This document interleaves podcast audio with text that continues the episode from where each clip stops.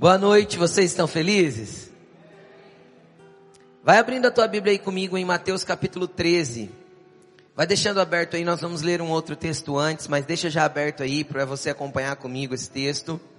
Mateus capítulo 13, nós vamos ler a partir do verso 18.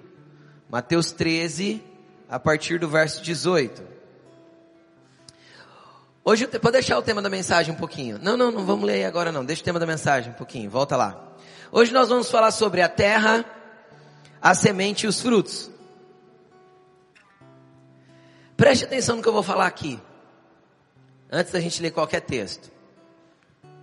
Jesus usava muito o contexto da agricultura para poder explicar algumas coisas espirituais muito profundas. E por que ele usava os termos da agricultura? Porque era muito comum ah, para a sociedade dos seus dias eles entenderem a questão da agricultura, porque era a base do sustento financeiro da maioria. Então ele usava muito os termos de agricultura. E é algo que não é difícil para a gente entender, porque a gente tem uma noção, por menos que nós venhamos a conhecer a respeito de agricultura, a gente sabe o que Jesus está falando. E é interessante que quando a gente fala de um bom fruto, a gente tem três coisas que precisam acontecer para que o fruto seja bom. Repita comigo assim: três coisas precisam acontecer para que eu dê um bom fruto. Quem quer dar bons frutos aí? Levanta a mão. Amém? Três coisas precisam acontecer. A primeira coisa que nós temos que prestar atenção, preste bastante atenção aqui, nós vamos falar das três, é a qualidade da terra. Plantar uma boa semente numa terra ruim não vai frutificar, você concorda comigo? Plantar uma boa semente, pega aí a, as pessoas que gostam de cultivar uma plantinha em casa. Não adianta ter uma, uma boa plantinha, uma mudinha boa, só que a terra ser ruim. Aquela mudinha tende a morrer. Vocês concordam comigo? A terra é muito importante. Então, primeira coisa, a terra, repita comigo, a terra. A segunda coisa que é muito importante para que nós tenhamos bons frutos é a semente, a qualidade da semente. Semente errada não vai me trazer o fruto que eu espero. Você concorda comigo? Ninguém planta feijão esperando colher abacate. Ok? Ninguém planta arroz numa terra seca. Arroz é plantado em pântano.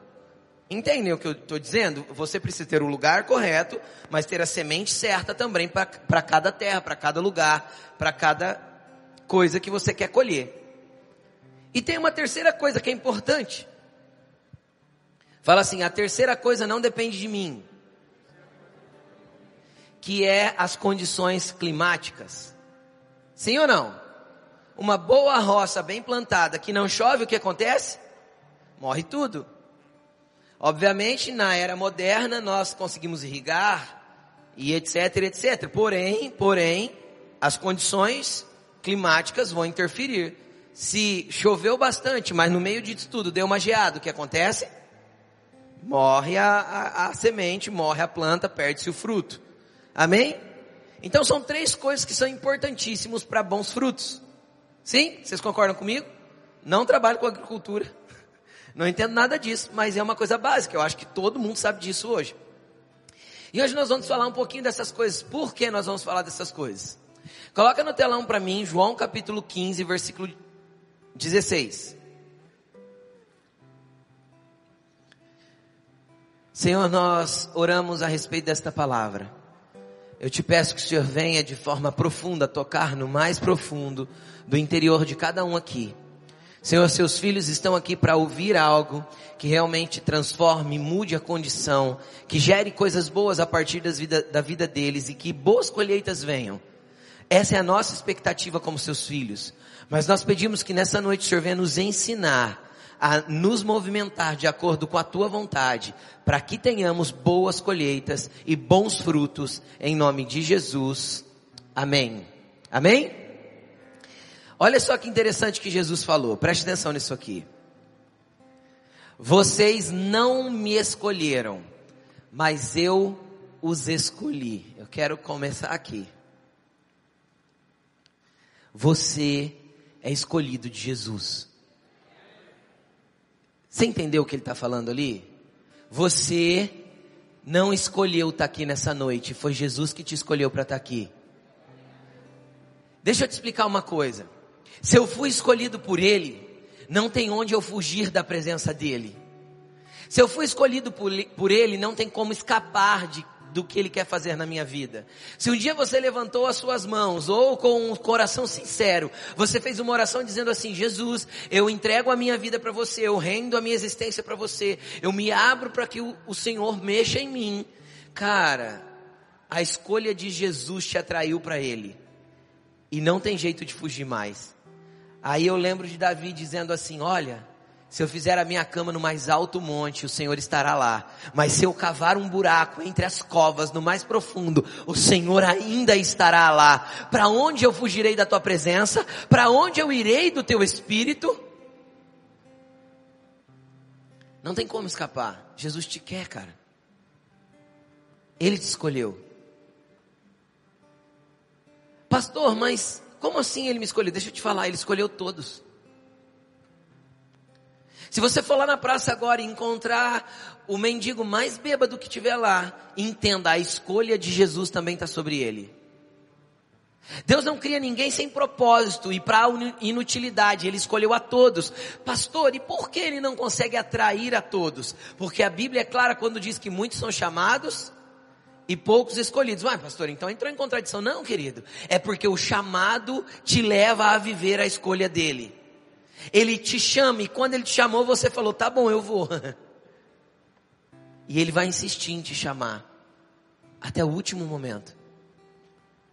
Pastor, e se ninguém, se a pessoa não atender durante a vida toda, pode ser que um dia pendurado na cruz ao lado dele, ele ainda encontre ela e fale: oh, você vai estar comigo no paraíso ainda hoje.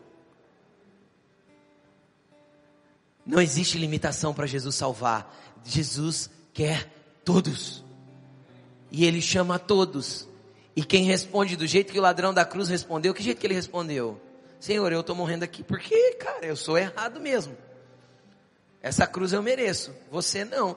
Dá para o senhor fazer alguma coisa por mim? Olha que oração mais simples. Eu estou aqui ruim porque eu sou ruim mesmo. Eu mereço estar aqui. O chamado de Jesus alcançou ele na cruz. Mas não espere tanto. Pode ser que seja tarde. Porque Deus tem algo para que você viva para Ele também aqui na terra. Levante sua mão para o alto e fala assim: Eu fui escolhido para viver algo poderoso para o reino de Jesus aqui na terra. Amém? Você não, ó, deixa eu te explicar. Você não foi alcançado só para ir para o céu um dia, só para morar com Jesus um dia. Você foi alcançado para fazer algo sobrenatural aqui para Ele. E grandes feitos podem acontecer através da sua vida. Ah, pastor, eu nem acredito nisso mais. Deus não costuma mudar de ideia. Na verdade, Deus nunca muda de ideia. Então aquilo que Ele desenhou sobre você está registrado diante dele. Ele, ele quer que você viva. Sabe quem desiste dos planos de Deus? Nós. Então olha para a pessoa que está perto de você, a um metro e meio de distância de você, e fala para ela: Deus não desistiu de você. E os planos deles vão se cumprir na tua vida. Se renda logo. Mas vamos continuar. Vocês não me escolheram, eu escolhi vocês. Para quê? Para darem, para irem e darem fruto. Fruto que permaneça. Preste atenção. Jesus quer apenas que a gente frutifique. Não, Ele quer que o fruto permaneça. Eu vou falar sobre isso daqui a pouco. Como que o fruto pode, como um fruto pode permanecer? Fruto nenhum permanece. Começa a prestar atenção nisso. Quem tem, um, quem tem uma manga guardada da, da safra do ano passado em casa? Quem comprou uma, uma goiaba há quatro semanas atrás está linda lá na fruteira até hoje? Quem entende o que eu estou dizendo? Quem comprou uma banana bonita semana passada e ela continua linda na fruteira? De plástico? Só se for de plástico. Por quê? Porque fruto, preste atenção no que eu vou te falar, naturalmente, fruto nenhum permanece. Só que Jesus falou para a gente ir, dar fruto. E o fruto permanecer. Para quê? Porque tem uma finalidade nisso.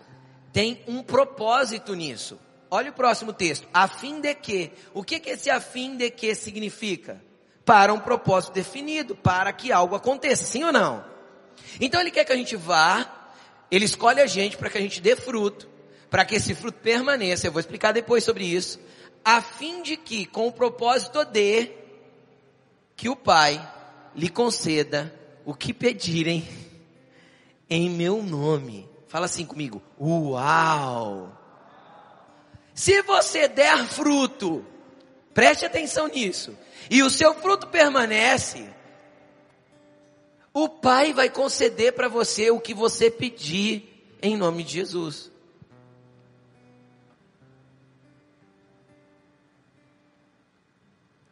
Pensa nos seus pedidos aí. O Pai vai conceder.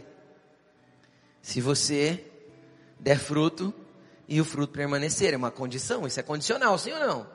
A fim de que? Com a finalidade de, para um propósito específico. Amém? Então comigo? Então levante sua mão para o alto e fala assim, eu quero dar fruto.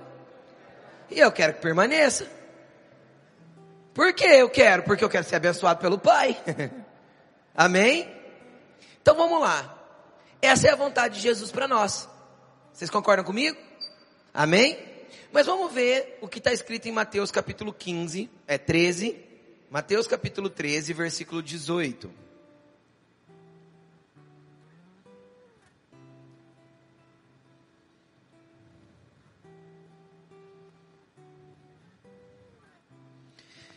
Jesus, antes de nós lermos ainda,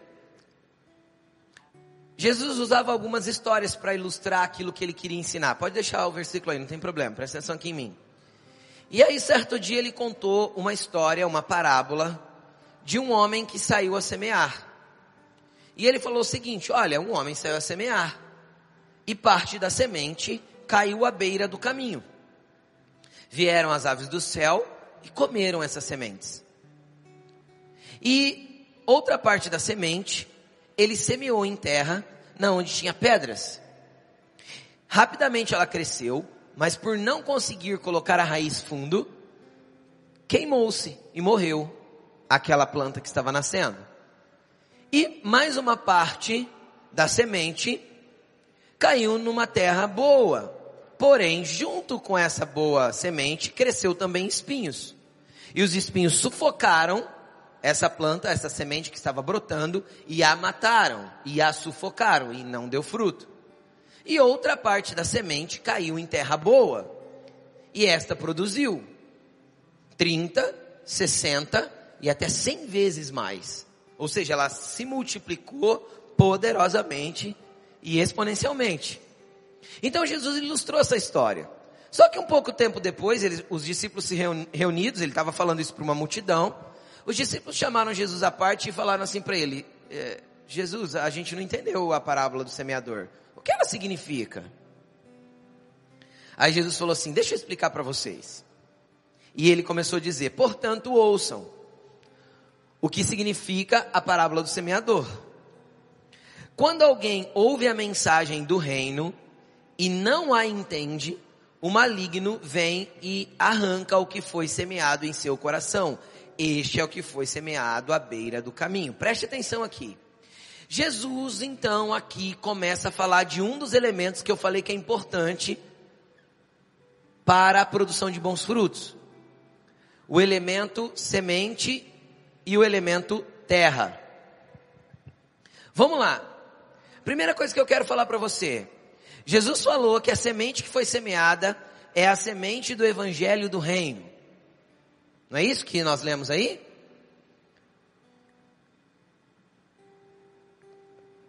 A, ouve a mensagem do reino. Deixa eu explicar qual que é o problema. Nós vivemos uma geração na onde muitas sementes são plantadas que não é a, a semente do reino de Deus. Deixa eu te explicar uma coisa, o reino de Deus não é o, o, o, o evangelho do reino não é o evangelho da prosperidade, não é o mesmo.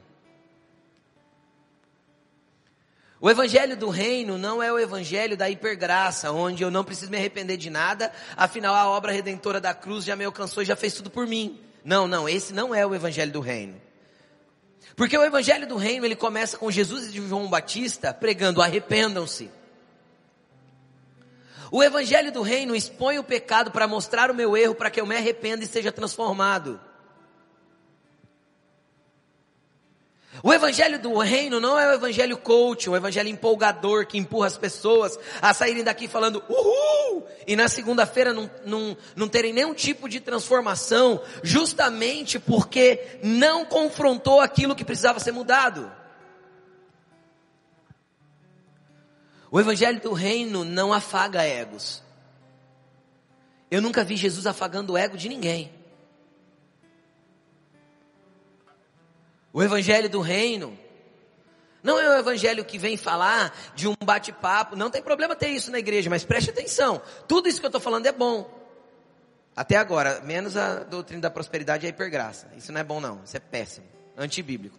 Mas cara, não tem problema você ouvir um coaching, ele vai te ajudar em muitas áreas que estão travadas em você. Não tem problema você buscar psicologia e destravar coisas que estão enroscadas no seu interior, no seu emocional, na sua, na sua, no seu entrave de mente, sei lá, tantas coisas que podem acontecer. Mas cara, essa não é a base do evangelho do reino e não pode ser. Então, se eu venho aqui trazer uma palestra de psicologia, eu não estou pregando o evangelho do reino. Eu estou falando de psicologia. E se eu venho aqui pregar uma palestra coach, eu não estou pregando o evangelho do reino. Eu estou falando de treinamento ativação e fortalecimento para o teu dia a dia. Não é o evangelho do reino. Por quê? Porque o evangelho do reino, ele se move do jeito que Jesus se movia. Ele prega arrependimento, confissão de pecados, transformação de vida, salvação, cura e milagre, poder do Espírito Santo. Este é o evangelho do reino. Qual que é o problema? O problema é que muitas vezes nós enchemos a nossa mente da, a, da semente errada. Nós inundamos a nossa terra com a semente que não é boa.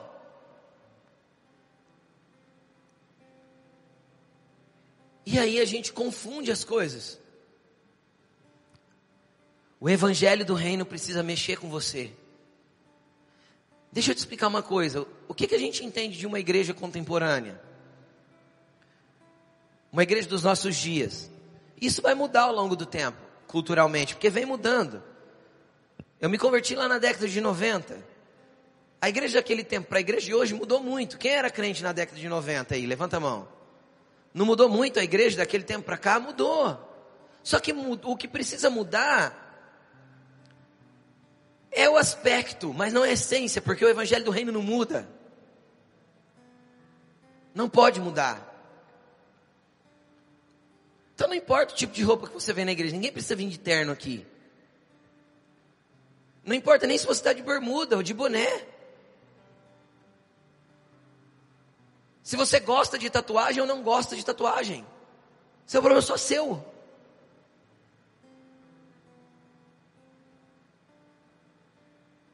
Porque isso tem a ver com a gente. Pastor, por que, que a parede é preta? Nem sei por que, que eu estou falando isso. Parede é preta porque não é branca. Porque quando você vai na agência tirar um carro, você não escolhe preto, branco, vermelho ou azul? A parede da tua casa é a mesma coisa.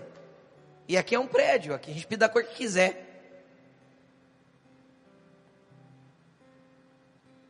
Então, isso aqui é ser contemporâneo para a gente não afastar as pessoas daquilo que realmente incomoda. O que é que incomoda? Um evangelho sendo pregado que vai mexer com a essência de quem nós somos. Tem, eu tenho que sair daqui incomodado. Incomodado por quê? Incomodado com as minhas falhas, sabendo que eu preciso mudar, porque desse jeito que eu tô, Jesus ainda tem muito para trabalhar na minha vida. É isso que tem que mexer. Era assim que Jesus fazia. Sabe por que os fariseus não gostavam de Jesus?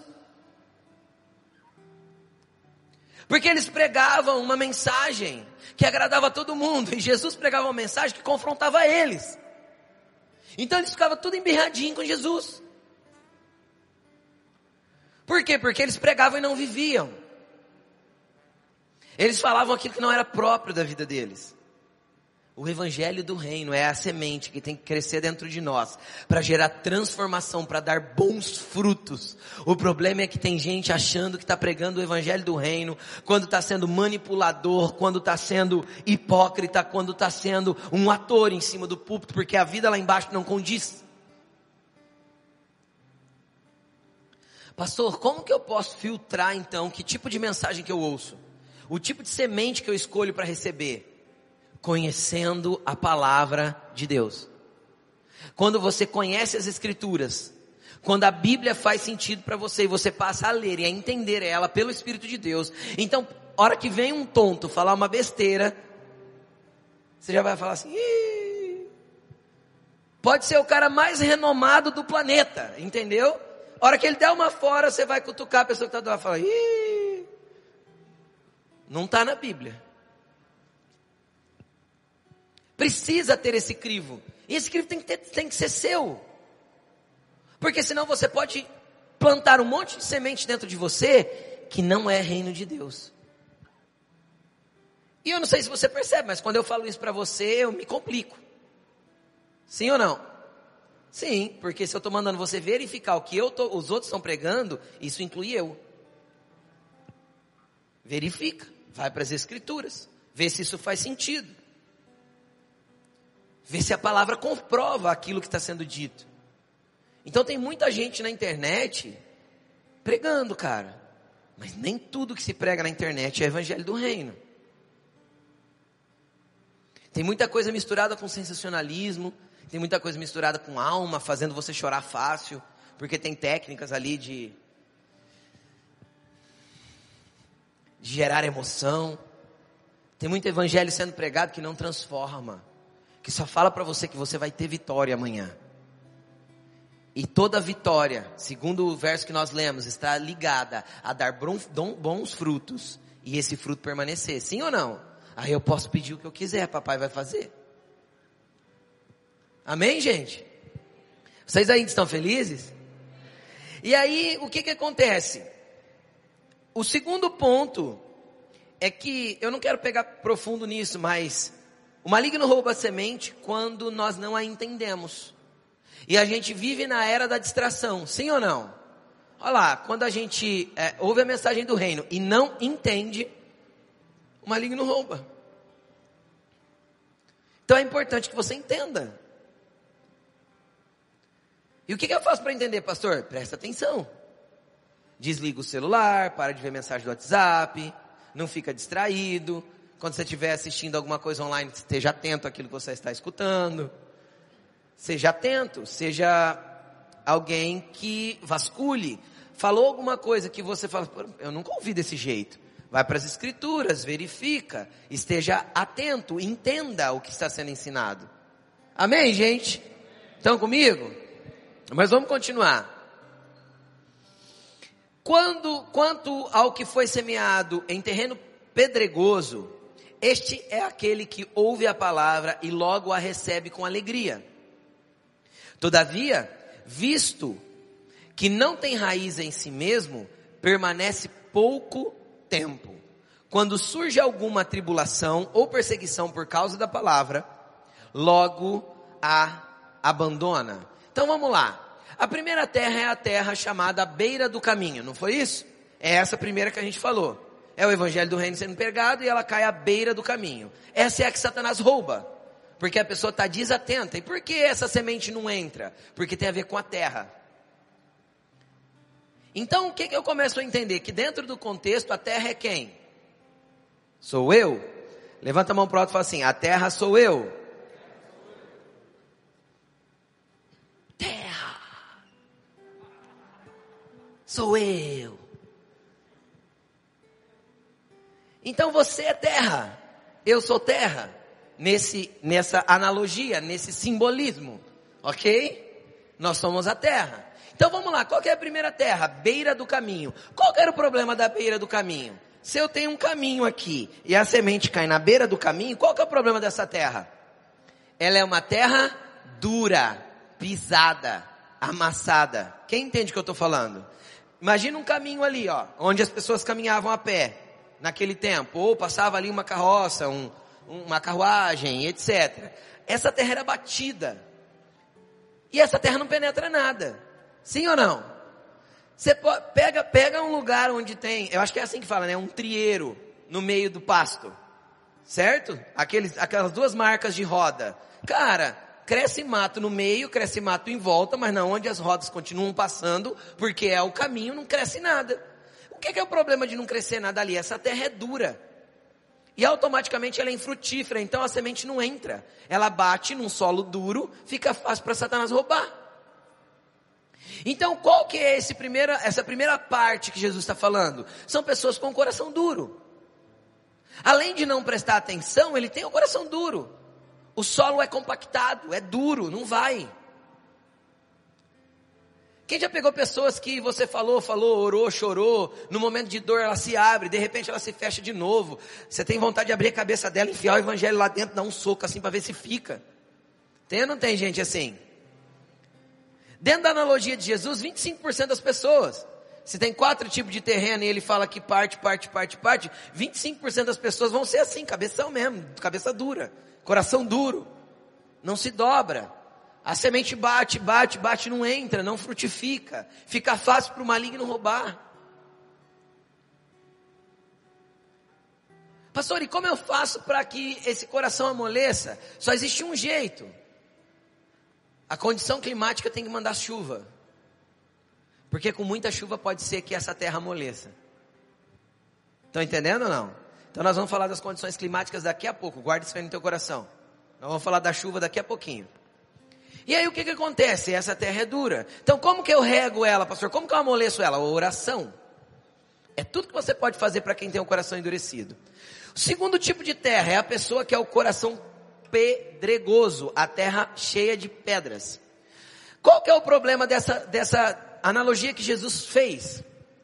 Ele fala que a pessoa recebe a palavra com alegria, cresce rapidamente, mas não tem o que? Raiz. Por isso não permanece. Então isso me mostra que essa pedra não é aquela pedrinha que fica na superfície que atrapalha de pôr a semente, porque a semente caiu e nasceu. Mas é uma pedra profunda, na onde as raízes não conseguem, as raízes não conseguem entrar. Estão comigo? Pastor, que tipo de pedra é essa? O que, é isso na terra do meu coração? O que, que é isso em mim? Em mim. Isso é aquelas pedras que ficam escondidinhas no lugar profundo, onde ninguém vê. A superfície está bonita, você vem para a igreja, recebe a palavra com alegria, mas ela não tem durabilidade de transformação na tua vida. Se alguém chega em você na quarta-feira e pergunta assim, qual foi a palavra de domingo? Você fala, é, hum, é, foi aquela que, é, qual foi mesmo? Ah, gente, foi aquele negócio de, semana, é, semana, foi de dom, né, semana passada. Você já não lembra, porque aquilo não surtiu efeito. Porque durante essa semana toda você não orou por nenhum dom espiritual. Você não pediu para que nenhum dom viesse sobre a sua vida. Ou seja, tudo que foi pregado a semana passada foi evangelho do reino, mas caiu e não, não enraizou. Isso pode ser consequência de ter coisas guardadas aí dentro. Ter pedras que atrapalham a, a, o fortalecimento da raiz da palavra que quer brotar em você. Pastor, e como eu tiro essas pedras que estão lá no fundo? O grande detalhe dessas pedras, cara, é que na maioria das vezes você vai precisar de auxílio de alguém para poder se ver livre delas. Normalmente a gente não consegue lidar com elas sozinhos. A gente ora, a gente clama, a superfície está molinha. A semente vem e entra, mas ela não permanece. Não há raiz para sustentar a tua vida. Então o primeiro vento de problema que vem, você já fala, ah, esse evangelho não está funcionando, essa igreja não está dando certo, vamos procurar profeta tal, porque lá pode ser que a coisa resolva. Então aí eu entendo quando o apóstolo Paulo fala a respeito de uma nuvem sem água levada por vento, por todo tipo de doutrina. São pessoas assim, com a terra rasinha. Qualquer tipo de semente ela recebe, brota rapidinho, mas não tem raiz para permanecer. E deixa eu te explicar uma coisa, Deus quer que você seja enraizado. Por quê? Porque senão você não frutifica. Nenhuma árvore sem raiz, muito bem colocada, vai frutificar. Ela pode até nascer, crescer, mas fruto só se dá quando a raiz sabe extrair do profundo. as águas que são necessárias para que o fruto brote. E essas pedras que estão aí dentro podem ser traumas do teu passado. Pode ser problemas, podem ser problemas não resolvidos com as igrejas que você passou. Pode ser líderes que te ofenderam e te machucaram. Pode ser problemas na vida, na sua vida conjugal, a vida toda que você guarda tudo aí dentro e nunca conseguiu expor para ninguém. Pode ser o seu pecadinho guardado, aquele escondidinho que ninguém sabe, que você faz quando ninguém está te olhando. E aí você fala, pastor, eu reconheço algumas dessas coisas em mim, mas já orei tanto e Jesus nunca arrancou isso de mim. Eu já clamei tanto para que Jesus mudasse o meu interior, isso não muda. Cara, vou voltar a repetir. Porque em 99% das vezes essas pedras profundas só serão arrancadas com auxílio de um terceiro, com auxílio de outra pessoa. Às vezes você vai precisar chegar em alguém, confessar isso, expor a tua vida, pedir ajuda, pedir oração, para que a gente consiga juntos, às vezes, remover lá de dentro essa pedra terrível. Sabe por quê? Porque remover a pedra é sim papel do Espírito Santo, mas tampar o buraco que ela deixou, ou seja, gerar a cura, é papel da igreja. A Bíblia diz: confessai os seus pecados uns aos outros para que haja cura. Não é para ser perdoado. Quem perdoa é a cruz de Cristo. A pedra, sim, quem remove é o Espírito Santo. Pode ser que ele use alguém para ajudar a identificar a pedra e tirar. Mas a cura vem a partir do próximo. Aí você vai sair abrindo a tua vida para todo mundo ou para qualquer um? Sim ou não? Sim ou não? Não. Mas procure uma pessoa de Deus, procure seu líder de gari, procure o seu supervisor, procure, procure alguém que você sinta confiança, que essa pessoa é um agente de Deus para te ajudar. Aí você pode estar pensando, pastor, tenho vergonha. Pastor, isso não é de Deus não, misericórdia. sangue de Jesus tem poder. Está amarrado. Se Jesus já fez por mim, ninguém precisa fazer não, pastor. Não precisa não.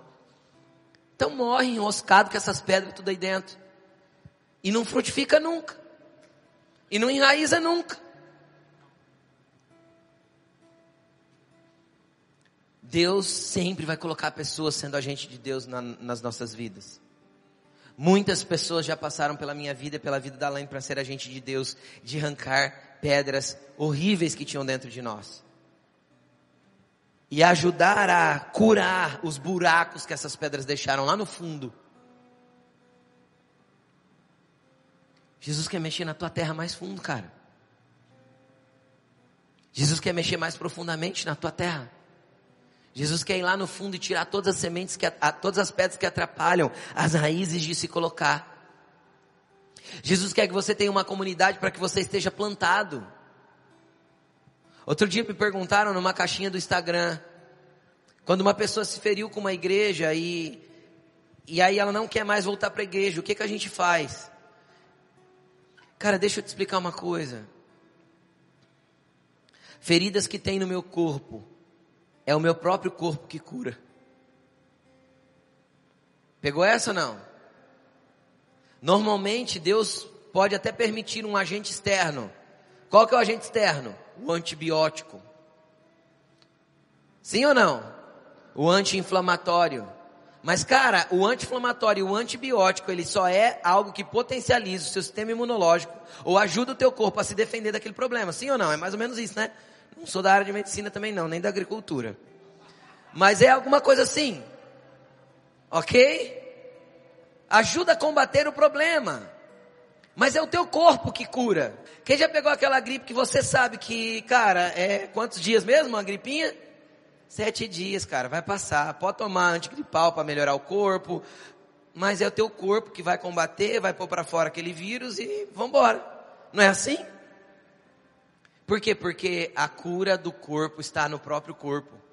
Então, se esse é o corpo de Cristo, a tua cura está na comunidade. Não adianta você fugir, tentar buscar isso só em Jesus. Jesus vai ser auxílio para você sim, mas muita coisa que você precisa de cura está no próprio corpo, está na, nas próprias pessoas, está no seu próprio envolvimento com a comunidade, está em você ver que não é toda comunidade que é igual, e que dentro de uma grande comunidade tem pessoas boas e pessoas ruins, pessoas fáceis e pessoas difíceis, e a gente se envolve e vai se deixando ser curado. Pastor, e se alguém me ofender de novo? Depende. Se ainda está machucado e você bate em cima de novo, que acontece todas as vezes, quem já cortou o dedo e bateu seis vezes o mesmo lugar do dedo antes que ele curasse? Não é assim ou não? Pois é. Então, no, na comunidade não vai ser diferente. Pode ser que alguém esbarre bem no teu machucado de novo. Só que não é motivo para sair correndo, cortar o dedo. É? Não, vou cortar esse dedo porque eu já não aguento mais. Eu bato ele toda hora, tá? Tem gente que é isso, se corta do corpo de Cristo e pula fora porque não espera o processo de cura. São pedras profundas que estão atrapalhando você se enraizar numa comunidade. Por isso que Jesus fez igreja, para a gente ser gente junto. Gente mais gente igual a problema. É isso. Gente mais gente igual também a solução. Tudo depende de como a coisa está se desenrolando. Porque gente é problema. Por quê? Porque tem um monte de coisa enroscada que a gente guardou ao longo da vida. Sim ou não, gente? Todo mundo tem os seus traumas da adolescência para cuidar. Todo mundo tem as coisas que ouviu dos pais que não gostaria de ter ouvido. Todo mundo tem os seus problemas interiores para resolver. Uns lidam com mais facilidade, os outros têm mais dificuldade. Quando alguém te ofende, se você é um colérico, você quer matar ele. Se você é um sanguíneo, você quer arrancar a orelha dele na hora e perdoar ele cinco minutos depois. Se você é um melancólico, você quer sofrer 15 dias porque ele te ofendeu. E se você é um fleumático, você vai deixar para lá e fazer de conta que não existiu. Então cada um é de um jeito, não dá para explicar. Entende o que eu estou falando, gente? Nós somos diferentes, mas todo mundo tem pedrinhas aí dentro que pode atrapalhar as nossas raízes de se firmar. Põe para fora, expõe, pede ajuda. Às vezes você foi abusado sexualmente, emocionalmente, lá atrás. E você precisa de ajuda para que seja curado dentro de você. Está aí enroscado. Você não se resolve. Não confia em ninguém mais. Não abre o coração para ninguém. Ei, Jesus quer uma terrinha fácil, molinha, cultivável. Amém? Olha para essa pessoa que está perto de você e fala, ô terrinha, fica molinha. É, problema todo mundo tem, gente. Eu também tenho meus traumas de infância, meus problemas da adolescência. Todo mundo tem. Todo mundo tem. Você não é exclusivo, não. Tá bom? Pode ficar tranquilo, você não é exclusivo. Nós somos gente. Pessoas têm problemas. Pessoas passam por dificuldades. Ai, pastor, você nunca tentou, nunca pensou em desistir do chamado de Deus? Umas três vezes por semana, toda semana. É. Tem semana que não. Tem semana que você passa voando. E tem dia que você acorda e fala assim, ô oh, Jesus. Posso mexer com gado? Não, é mais fácil. Aí pergunta para ela, isso é mentira que eu estou falando. É a realidade de ser gente, gente. Porque todo mundo tem pedrinha lá no fundo, mas deixa Jesus mexer e deixa algumas pessoas te ajudarem a remover. Peça ajuda. Não sofra sozinho. Vamos lá, terceiro tipo de terra.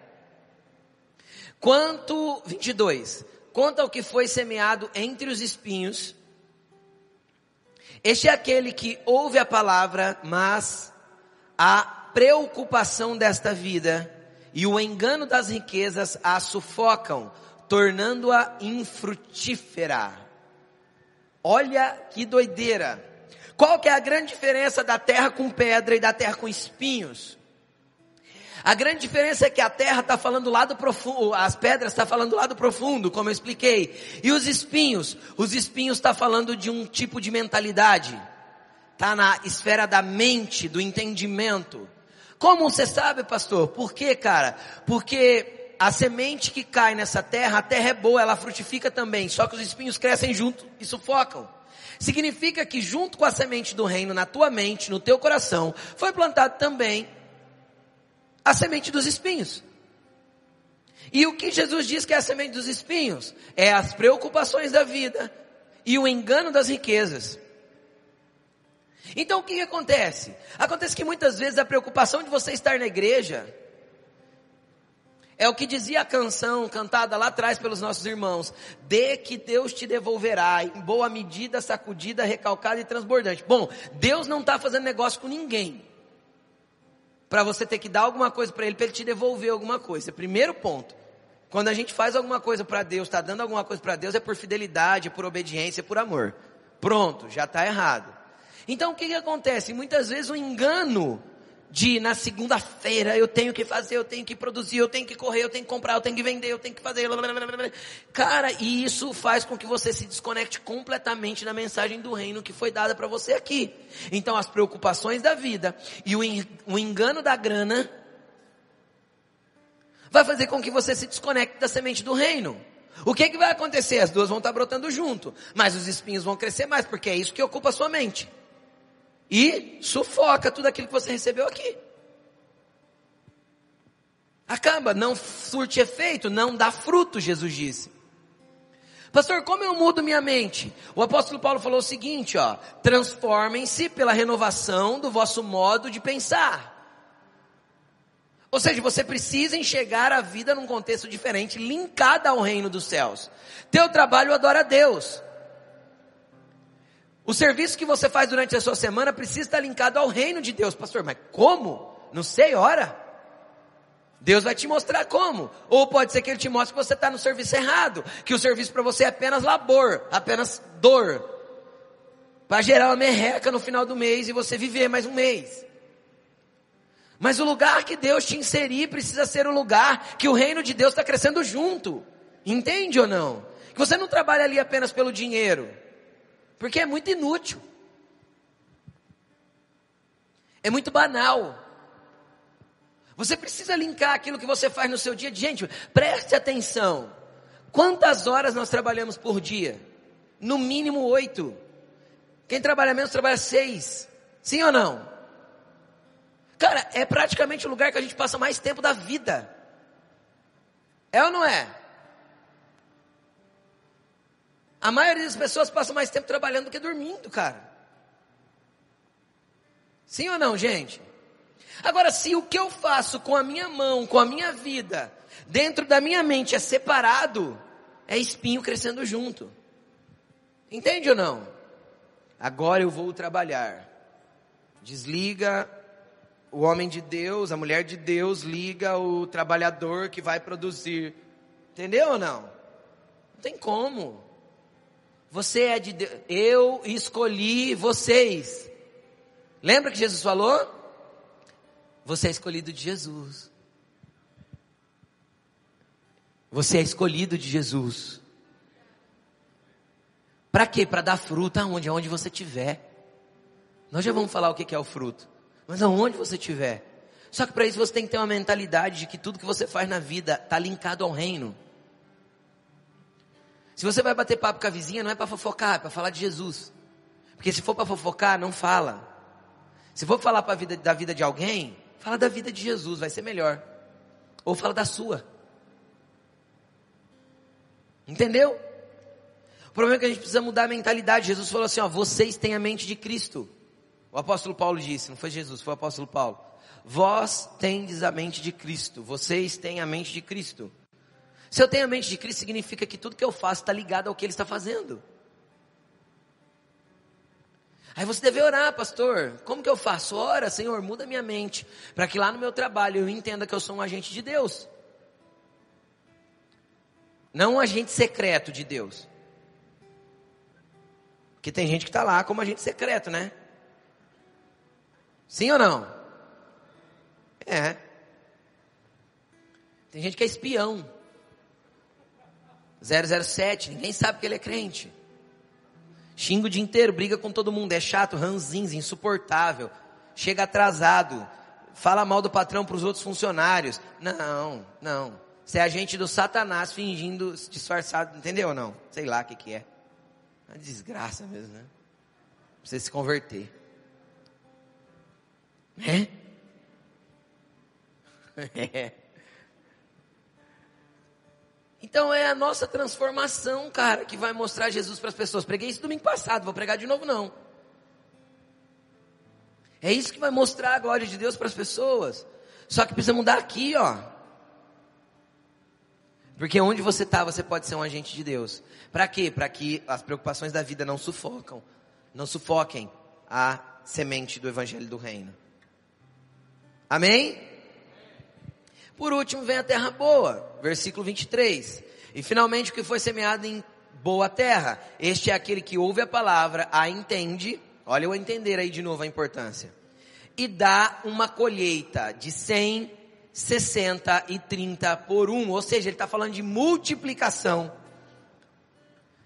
Levanta a mão para cima e fala assim: Eu sou um, posso ser cem. Como assim? Calma que você vai entender. Aí tem a ver com a frutificação.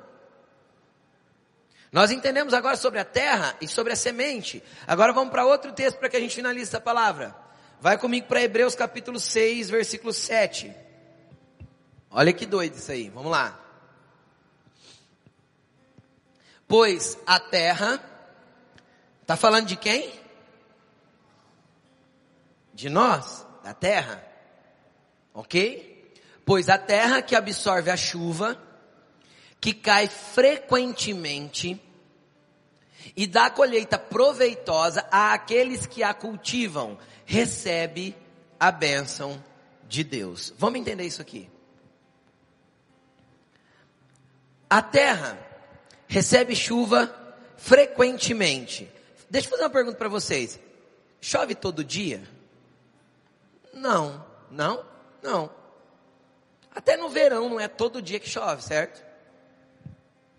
No nosso inverno aqui, chove, ô oh Jesus, a cada dois meses quase, né? Sequidão total. Mas não é todo dia que chove, é? Não é? Só que frequentemente cai uma chuva, sim ou não? E a chuva serve para quê? Para irrigar e amolecer a terra. Quem quer a chuva? Que amolece a terra da beira do caminho. Essa é a função do Espírito Santo. Alguém controla a chuva? Alguém consegue falar assim, não, vou plantar aqui porque aqui eu tenho uma nuvem que ela vem aqui em cima e chove para mim. Não é possível. Quem que é a chuva? A chuva é o Espírito de Deus, cara, que cai frequentemente sobre a tua vida. Vira e mexe, você tem uma experiência, você sente alguma coisa, você sente que alguma coisa mexeu, que alguma coisa mudou, você chora. Quem já chorou na igreja sem entender por que estava chorando? Levanta a mão. o Espírito de Deus pode te pegar em qualquer lugar, lá no teu quarto orando. Lavando louça, dirigindo o carro, trabalhando, operando uma máquina. Quem já teve uma vez no trabalho, você estava lá trabalhando, de repente você estava ali falando com Jesus e, cara, você sentiu o Espírito Santo vindo, você começou a chorar, e o negócio, você falou, meu Deus do céu, e você estava lá trabalhando. Quem já sentiu isso? Eu já. Eu já senti isso trabalhando, já senti dirigindo o carro, já senti lavando a louça. De repente o Espírito Santo chega. Você não controla. Você não determina quando vem. Simplesmente ele, ele resolve vir. Por quê? Porque você é um escolhido, lembra? Então ele vem, a chuva vem, pum. E mexe com você todo. Então a chuva cai frequentemente. E mesmo nos corações duros, às vezes essa chuva cai para Jesus ver se consegue tombar essa terra, dar uma revirada, sabe? O problema do coração duro é que precisa de um arado, né? Então, quanto mais inflexível, mais fácil de quebrar. E Jesus morre para fazer de novo, não tem problema. E quanto mais molinho, mais facinho, menos dói para Jesus mexer. Amém? Então fala assim, Jesus me faz facinho. É. O Espírito Santo tem que te fazer facinho, tem que me fazer facinho. Só que eu não gosto de ser facinho, porque a hora que Jesus começa a mexer em mim, eu começo a ficar bravo. Porque eu não quero que ele mude o que, eu tô, o que ele está querendo mudar. É ou não é assim? É. E ela, ela vem frequentemente e ela chove sobre nós. Para que que o Espírito Santo vem como chuva? Vem com essa coisa sobre a nossa vida. Porque ele quer que nós frutifiquemos. E toda semente depende do que? Das condições climáticas, e isso independe da gente. Ou seja, a, a, semente precisa ser boa, a terra precisa ser adequada e as condições climáticas também. Então aquilo que não depende de nós é Papai do Céu que vai fazer. Então ótimo, porque se está na mão dele, o desejo dele é que a gente dê fruto. Então as condições climáticas da sua vida serão ideais. Se você estiver disposto, obviamente, a buscar em Jesus. E esta terra aí dá colheita proveitosa e recebe a bênção de Deus. Olha a mesma promessa que Jesus falou lá, ó, a fim de que, lembra? Com a finalidade de que vocês orem o que vocês pedirem, papai dê. Sim ou não? Agora o que, que ele está falando aí? Que se nós formos uma terra boa, que quando chove dá, chove, dá semente boa, nós vamos receber a bênção de Deus. A terra recebe a bênção de Deus. A terra é abençoada. Quem quer ser abençoado aí? Então você não precisa orar para ser abençoado, buscar para ser abençoado. Você tem que buscar ser transformado, porque o transformado tem a vida abençoada. Aí eu já entendo porque Paulo diz em Efésios capítulo 1, eu já sou abençoado com todas as sortes de bênçãos nas regiões celestiais em Cristo Jesus. Porque quem é abençoado não precisa buscar uma bênção. Você não precisa cantar mais, precisa de uma bênção, não vou desistir sem ela, eu não vou sair daqui. Por que você não vai cantar isso? Porque você já é abençoado, você já está sob a bênção de Deus. Por quê? Porque você está se deixando ser moldado para que seja uma terra boa. Você trabalhou as pedras, você está lutando contra os pensamentos ruins da sua mente, contra aquele monte de afazeres. Você está disciplinado para ter um secreto, você está focado em andar com Jesus. Você é abençoado. Levanta a mão o assim, eu quero ser abençoado. É isso. Sete. Oito, quer dizer. Versículo oito. Mas, porém, entretanto, a terra que produz espinhos e ervas daninhas é inútil. É forte inútil, né gente? Não é forte? É forte. E logo será amaldiçoada, ficou mais forte ainda. E o seu fim é ser queimada. Piorou. Olha o que Jesus, o que o autor de Hebreus está ensinando. O que, que é fruto? Vamos lá. Pastor, o que, que é fruto? Quem aqui aprendeu na igreja que fruto era ganhar alma para Jesus? Levanta a mão. Eu também. Cara, ganhar alma para Jesus também é fruto. Também é fruto. Quando você alcança alguém com o evangelho, você está sendo o semeador na vida de alguém. Lembra que Jesus falou que era para nós darmos frutos e o fruto permanecer? Quem lembra disso? Como que eu faço o fruto permanecer? Como que a manga dura até o ano que vem? É simples. Pega a manga lá em novembro, quando você está com ela ali, chupa a manga, chupa essa manga,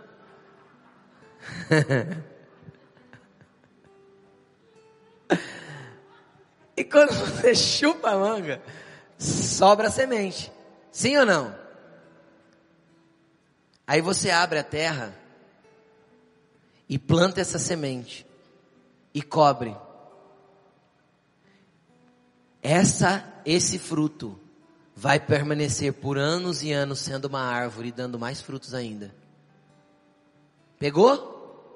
O que, que, é o fruto permanecer? É quando eu consigo plantar a semente do meu fruto na vida de alguém e essa pessoa também se torna uma árvore, também passa a frutificar. Então entenda uma coisa: o fruto da minha vida vai permanecer quando o meu fruto plantado na vida de alguém gera mais frutos ainda para o reino de Deus. Então é aí eu entendo quando Jesus diz que gerou por 30, por 60 e até 100 por um. Você já imaginou quantas pessoas você pode influenciar e quantas pessoas você pode plantar coisas boas dentro delas? Para que o teu fruto permaneça. Essa semana eu e a Alain, não sei que dia que foi, nós assistimos um documentário sobre Billy Graham. Para quem tem, tá lá no Amazon Prime. É um documentário muito bom. Falando da vida dele. E é interessante que a gente ficou impressionado, não ficou? Só que deixa eu te explicar uma coisa. Billy Graham vai chegar na eternidade, vai ter, vai ter recompensa pelo tanto de fruto que ele deu, sim ou não? Só que teve alguém que um dia tocou ele com o evangelho e plantou um fruto na vida dele. Deixa eu te explicar. Essa pessoa vai colher junto com Billy Graham tudo aquilo que Billy Graham fez. Por quê? Porque foi alguém que pôs o fruto na terra e o fruto permaneceu. O problema é que a gente desiste de semear nas pessoas, achando que ela não vai dar fruto nunca. E pode ser que você está plantando sementinha ali, e porque a terra está dura, você está desistindo. O semeador saiu a semear, e a Bíblia nunca mandou a gente parar de semear. Então sim, dar fruto também é plantar a tua semente na vida de alguém. Pastor, eu não sei pregar Jesus. Eu não sou pregador. Nem precisa ser pregador. Tá bom? Não precisa. O que, é que você precisa? Quem sabe falar aqui diz amém. Se tiver algum mudo, vem aqui no final a gente ora. Quem sabe Deus te cura em nome de Jesus. Todo ser que respira louve ao Senhor. Se a gente sabe falar, a gente sabe falar do amor de Jesus. Como que eu faço, pastor? Conta o teu testemunho. Conta o que Jesus já fez na tua vida. Pastor, mas faz tanto tempo. Aham. Uhum. Paulo tinha já 40 anos de ministério, cara. Ele chegou diante do rei Agripa e o rei Agripa queria saber algumas coisas dele. Ele começa assim: então, teve um dia que eu estava indo para Damasco, como se fosse ontem. E ele conta tudo de novo, a mesma história. Só no livro de Atos, Paulo, Paulo, Lucas retrata Paulo contando três vezes a mesma história para pessoas diferentes em épocas diferentes. A mesma história. Porque um dia uma luz veio e resplandeceu ao redor de Paulo, e isso mudou a vida dele. Qual foi a luz que resplandeceu ao teu redor e mudou a tua vida? E por que você não fala mais disso para os outros? Então você vai chegar na pessoa e falar assim: então, eu era ruim, eu melhorei, viu? Essa versão que você está vendo aqui é ruim ainda, mas já está bem melhor do que era antes. Você vai falar. É que você não conheceu a outra versão. Sorte sua. A outra versão era pior. Então Jesus veio transformando. E aí você conta para ela. Testemunha o que Cristo faz na tua vida. Isso é plantar uma semente na vida do outro. Ah, mas pastor, isso não tem a ver com o evangelho do reino. Claro que tem, é o reino mudando a tua vida. Que é coisa mais poderosa do que essa? Então você vai chegar na pessoa e vai falar para ela. Eu era um bêbado, vivia droga, é. Entendeu? Conta a tua história. Fala o que Jesus fez na sua vida. Compartilha da tua semente. Porque aí vai frutificar e o fruto vai permanecer. Porque não tem a ver com fruto só para as pessoas experimentarem de você, mas tem agora a ver com um fruto que é plantado para permanecer. Qual que é o outro tipo de fruto? O outro tipo de fruto não é outro tipo, é fruto que eu também dou, fruto que você também dá, é aquilo que as pessoas experimentam de você. Porque aqui, cadê o texto? Sumiu. Porque aqui tem terra que produz espinhos e ervas daninhas.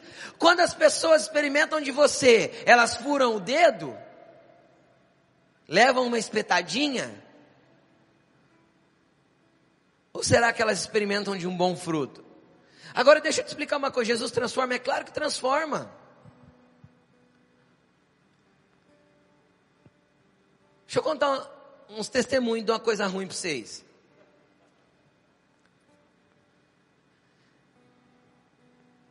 Eu já dei tanto nos outros, já fiz tanta. Eu sou sanguíneo, gente.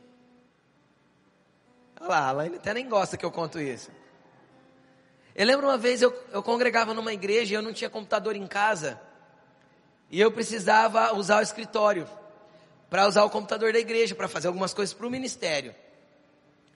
E aí, um dia eu cheguei atrasado num culto, um culto de meio de semana, eu cheguei atrasado por causa do, do, do meu trabalho e tal, corri para o escritório da igreja para poder fazer ali o que eu tinha que fazer, não lembro se era uma planilha ou uma escala, era alguma coisa assim.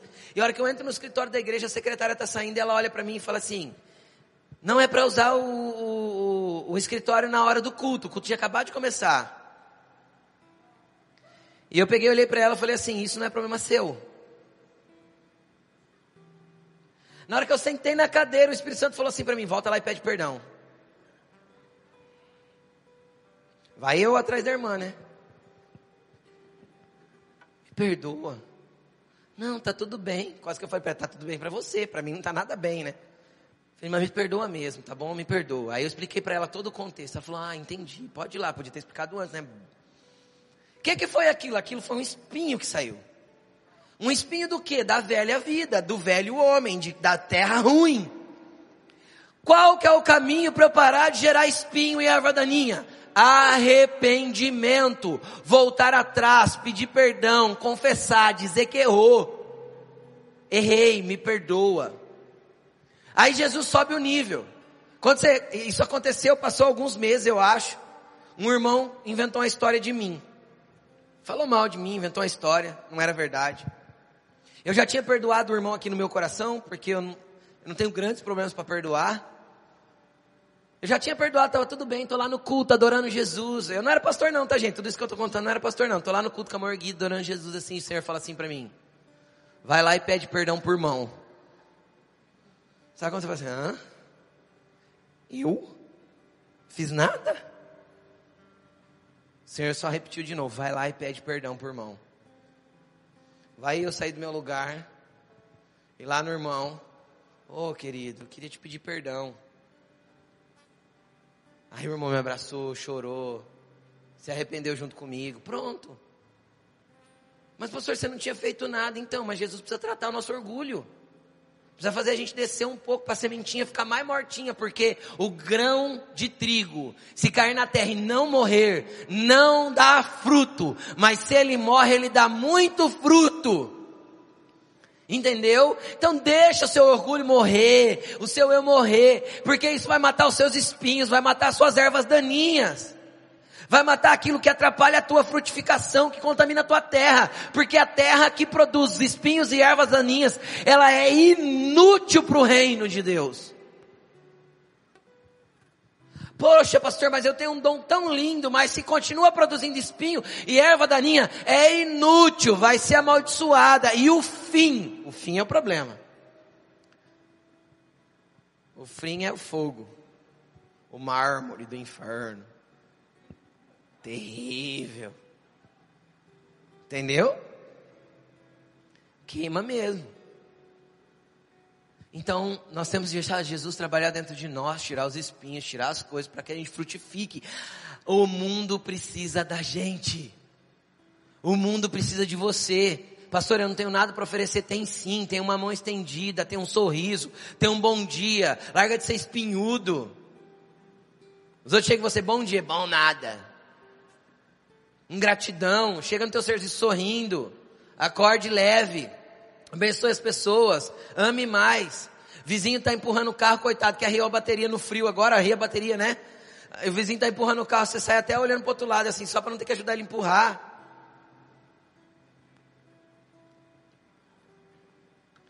Não é, gente?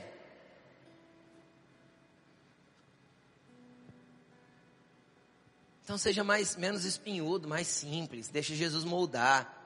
E Jesus trata esses espinhos, cara, colocando a gente em situações como eu acabei de te falar. Volta, pede perdão, vai lá, pede perdão, mesmo você ter, sem você ter feito nada. Aprenda a ser leve e livre com as pessoas. Vamos terminar de ler nove? Tô acabando, gente. Amados. Aí o autor viu, eu acho que é Paulo, tá? Só pelas palavras, eu acho que Paulo que escreveu Hebreus. Mas a gente fala o autor para não confrontar a teologia. O autor escreve, amados, mesmo falando dessa forma, estamos convictos de coisas melhores em relação a vocês. tipo assim, ele foi lá e deu uma pancada, né? Ó, a terra, a terra que produz espinha, vocês são inúteis mesmo. Entendeu? Mas ó, mesmo falando assim de vocês, eu tô convicto de que vocês têm coisas boas aí dentro. Então, isso é para nós também. Eu também estou convicto que tem coisa boa dentro de mim, amém? E eu também estou convicto que tem um monte de coisa boa aí, ó, pronta para ser manifesta para o reino de Deus. Tem um monte de coisa boa aí pronta para frutificar. Tem um monte de coisa boa e tem um monte de sementinha querendo ir para a terra de corações que estão clamando pelo evangelho, clamando pelo teu testemunho, clamando pela transformação que Cristo fez na tua vida. Frutifica, deixa as pessoas provarem de você coisa boa. E aí, ele fala assim, ó, estamos convictos de coisas melhores em relação a vocês. Coisas próprias da Salvação. É esse tipo de coisa que tem que brotar da gente. Coisas próprias da salvação, transformação, mudança, arrependimento, voltar atrás, reconhecer o erro, amar mais, estender a mão, servir o próximo. Coisas próprias da salvação. Evangelho do reino sendo pregado, mensagem sendo anunciada, com a minha vida, com a minha fala e com as minhas ações. Amém? Versículo 10. Deus não é injusto, eu acho que isso todo mundo sabe. Ele não se esquecerá do trabalho de vocês e do amor que demonstraram por Ele. Olha o que deu, o que o autor está falando a respeito de Deus. Deus não é injusto. A balança de Deus é justa, o julgamento dele é justo. Não é como a justiça brasileira que ergue a vendinha aqui assim, né? Para ver quem está na balança, né? É ou não é, gente? A justiça brasileira depende de quem está na balança, pende para o lado errado. Mas a justiça de Deus não. Deus é justo. E Ele não vai se esquecer do trabalho que vocês realizaram e do amor que vocês demonstraram por Ele. Quem ama Jesus aqui diz amém. Tudo que você fizer de fruto, tudo que você der de fruto para abençoar pessoas, está no memorial diante de Deus, Ele não se esquecerá. Um dia você vai chegar na, na presença dele e ele vai ligar, ligar o telão celestial e vai falar aqui, deixa eu te recompensar por algumas coisas que você fez. Ele não é injusto. Agora deixa eu te explicar uma coisa. Como eu demonstro meu amor por ele? Pois eu continuo a ajudar os santos e continuo, é, pois eu ajudo os santos e continuo a ajudá-los. Como eu demonstro meu amor por Deus? Ajudando as pessoas. O amor demonstrado por Deus é aquilo que eu faço ao próximo. Então o amor por Deus não está no teu louvor ou na tua adoração, isso é louvor e adoração. O amor que eu posso demonstrar, demonstrar por Deus é quando eu sirvo o próximo, é quando eu amo o próximo, é quando eu ajudo o próximo, é quando eu dou fruto.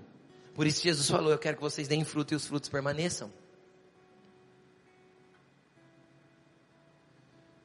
Eu amo a Deus quando eu ajudo os santos e continuo a ajudá-los. Agora eu quero chegar na última parte dessa palavra que é importantíssimo. Versículo 11, é 10, 11. Queremos que cada um de vocês mostre a mesma prontidão de ajudar o próximo, de amar a Deus. Quem? Vou ler de novo. Queremos que alguns de vocês, é isso que está escrito aí? Não. Cada um de vocês. Fala assim, isso inclui eu. Deus quer que você mostre prontidão ao próximo, ajuda ao próximo, amor ao próximo, dê fruto, teu fruto permaneça, seja uma bênção, trate sua terra. Cara, e conforme, isso é um ciclo. Quanto mais fruto você dá, mais a tua terra vai ser tratada. Quanto mais fruto você der, mais a sua terra vai ser tratada. E aí, Ele quer que a gente continue nisso e mostre a mesma prontidão até o fim. Quando a gente vai para as cartas de Apocalipse capítulo 3 e 4, que é as sete cartas das sete igrejas da Ásia ou das sete igrejas do Apocalipse, quem já ouviu falar dessas cartas aí? Existe uma frase em comum em todas as cartas, que é a frase, aquele que perseverar até o fim. Na NVI vai estar tá, ao vencedor, nas outras traduções vai estar tá, aquele que perseverar até o fim. Por quê? Porque tem muita gente que começa bem. E começar bem normalmente não é o suficiente. Porque às vezes eu, eu começo bem, dou muito fruto no início, mas depois eu desisto, mato a minha colheita, mato a minha planta e esqueço o que é o reino de Deus. O problema é que Deus não é injusto, e aí ele tem uma balança. Então ele vai colocar os espinhos e, os, e, os, e as ervas daninhas de um lado, e vai colocar os frutos do outro. Qual vai pesar mais? Isso é justiça diante de Deus. Entenderam? Mostre a mesma prontidão até o fim. Quando é o teu fim? Quando é o meu fim? A gente nunca sabe. Já dizia minha mãe: para morrer basta estar vivo. Provérbio popular vindo da mãe, não é? Então, quando é o nosso fim? A gente não sabe. Hoje estamos aqui, amanhã podemos não estar. Só que ainda podemos durar 40, 50 anos, 60. Amém? 60, amém? 100, amém? 60 para quem tem 20 é pouco, né? Então a gente ainda pode durar muito, como pode não durar muito, cara. Jesus não, a gente não sabe esse negócio aí de fim, sabe? Não sabe. O ponto final da redação a gente nunca sabe quando acontece. Então o que, que a gente tem que manter? A prontidão até o fim.